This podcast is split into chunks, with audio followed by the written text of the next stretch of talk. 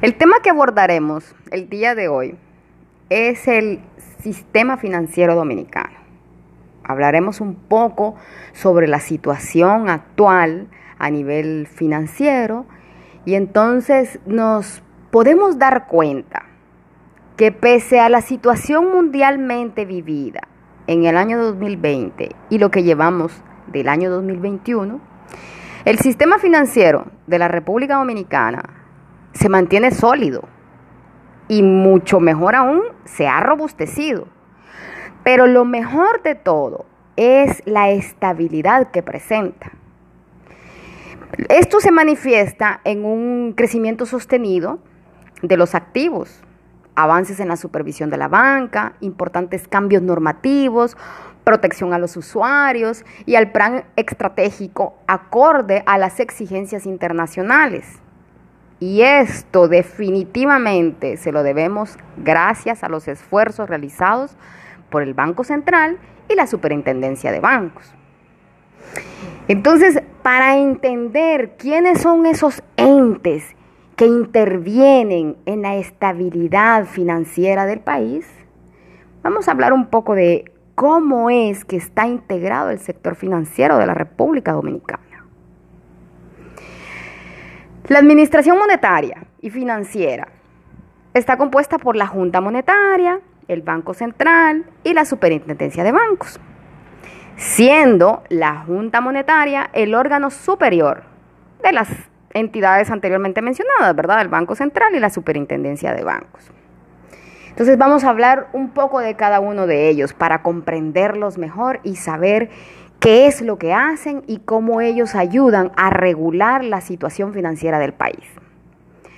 La Junta Monetaria. La Junta Monetaria no es más que un organismo superior al Banco Central y a la Superintendencia de Bancos y donde su atribución principal es determinar las políticas monetarias, cambiarias y financieras del país. Y todo esto debe estar eh, regido por la ley monetaria y financiera. O sea que la Junta Monetaria también, aunque es el ente superior que dirige al Banco Central y a la Superintendencia de Bancos, ella también se tiene que regir a las leyes existentes en el país. Mientras tanto, el Banco Central, dentro de sus funciones principales, está en ejecutar la política monetaria y cambiaria de acuerdo con el programa monetario aprobado por la Junta Monetaria, ¿verdad? Entonces, el objetivo principal es velar por la estabilidad de precios y garantizar la regulación eficiente del sistema financiero y el adecuado funcionamiento de los sistemas de pago, actuando como un ente emisor.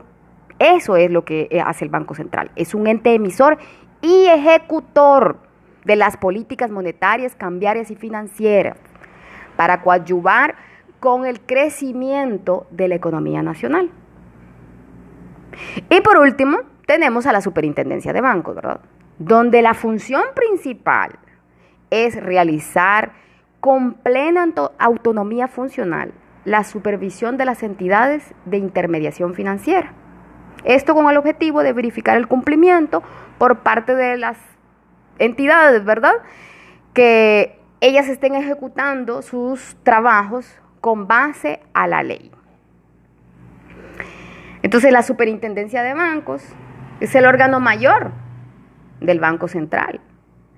Y como ya dijimos, su función es realizar con, de forma autónoma, ¿verdad? La supervisión de las entidades financieras para que se cumplan todas las disposiciones establecidas en las leyes, reglamentos, instructivos y circulares del país en el ámbito financiero. Entonces, por último, vamos a hablar sobre cuáles son los indicadores financieros. Nos vamos a enfocar nada más en tres. Vamos a hablar sobre la solvencia del sistema, ¿verdad? Que alcanzó su máximo nivel histórico, pese a la situación de la pandemia. Entonces, el índice de solvencia del sistema financiero mantiene una tendencia de crecimiento que se ubica en un 22% para un crecimiento interanual de 4.8 puntos porcentuales. evidenciando que a pesar de los efectos de la pandemia, el sistema pues financiero se mantiene, lo que decíamos, se robusteció. Por otra parte, tenemos eh, otro indicador, el patrimonio técnico mantiene la trayectoria de crecimiento. El sistema suma 275 mil millones en patrimonio técnico para un incremento del 10%. Y esto para marzo del 2020. El 83.2% del patrimonio del sistema en capital primario, el de mayor capacidad de, absorción de pérdidas, mientras que el 16.8% es de capital secundario, lo que implica que el coeficiente de solvencia del sistema del 22% es más de 18 puntos porcentuales son de capital primario. Y por último, tenemos otro indicador. Solo nos vamos a enfocar en esos tres, ¿verdad? Que son los que más llaman la atención por su, por su crecimiento. Tenemos el nivel de liquidez. Y el nivel de liquidez permanece alto, apoyado por medidas de política monetaria expansiva. Las disponibilidades del sistema financiero ascendieron a 395.537 millones de pesos registrando un incremento de 83.273 millones, lo que equivale a un 26.6% con respecto a marzo del 2020.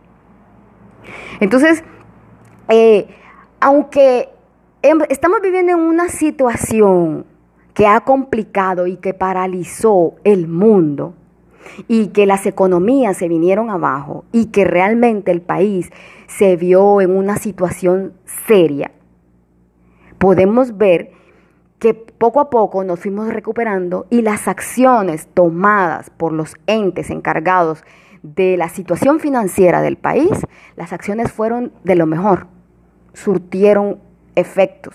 Los frutos los estamos viendo con los resultados que se presentan para el 2021. Y es así como el sistema financiero dominicano nos demuestra que, que trabajando en equipo se pueden lograr los objetivos y mantener la estabilidad económica de un país.